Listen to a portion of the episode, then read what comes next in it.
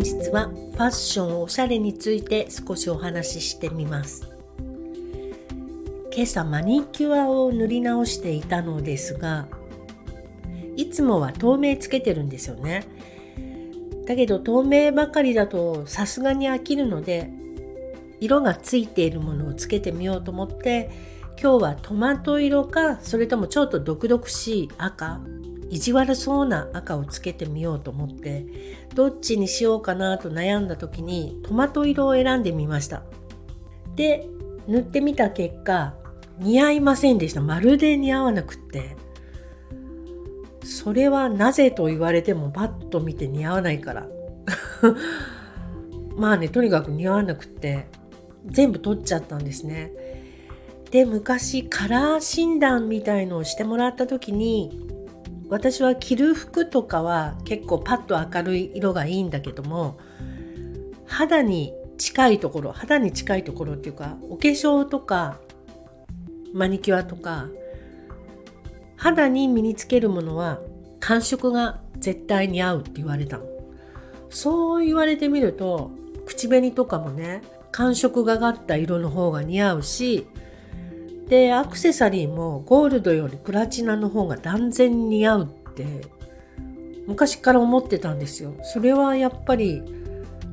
なんかあるんでしょうねそういうなんか基準みたいなものが。で私の肌色には多分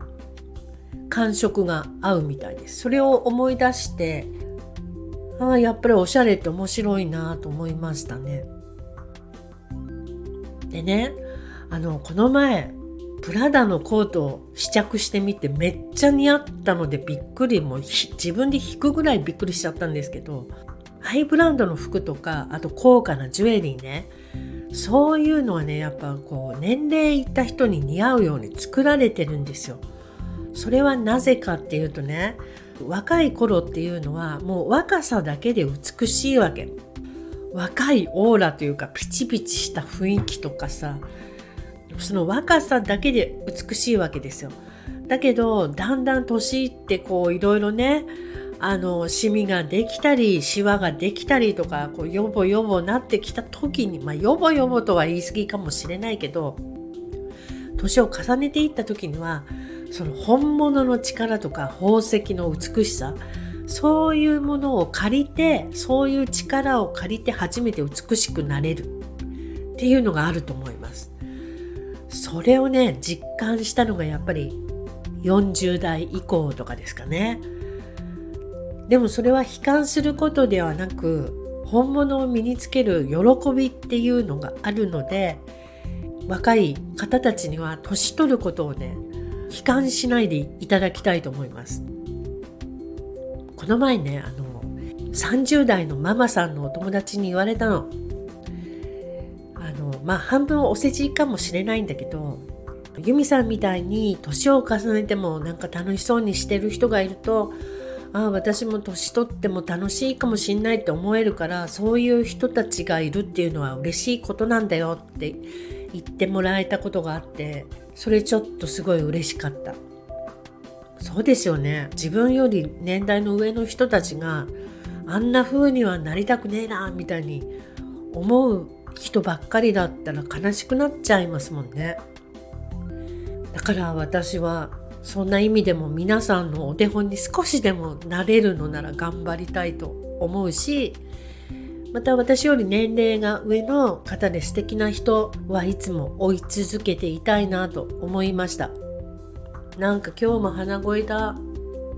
ここのところくしゃみがすごい出るしね。あれなのかな。花粉とかが飛んでいるんだろうか。でも外はもう桜も葉っぱが落ちて奥の森もすごいね綺麗な枯れ枝になってるし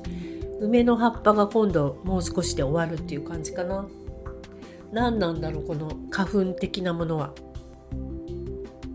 まあ、そんなこんなでおしゃれ楽しいぞと。今日も宝石を何か身につけたいななんて思います。どうしようかな。ダイヤの父が母に送って母がずっとタンスにしまっていたルビーの指輪がありましてね。で聞いたんですよ。母にこれ使わないの？って言ったらなんか私にはちょっと合わないからでももらったからもらったものだからパパにもらったものだから大切にしまっておくのなんて言ってましたけど大切にしまってそのまんま死んじゃったらどうするの？とか思って。使わないならちょっと私に貸してと言って私が借りていますがそれプラチナにルビーなのですっごいこうクールで冷たい感じがする。だけどデザインがさすがにねうん十年何十年前のなんだろう。もう50年ぐらい前なんじゃないかな。とても古いものなのでジュエリーデザイナーのチムちゃんにリメイクしてもらおうかなと思っているところです。はいそういうわけで今日はおしゃれについてお話ししてみました。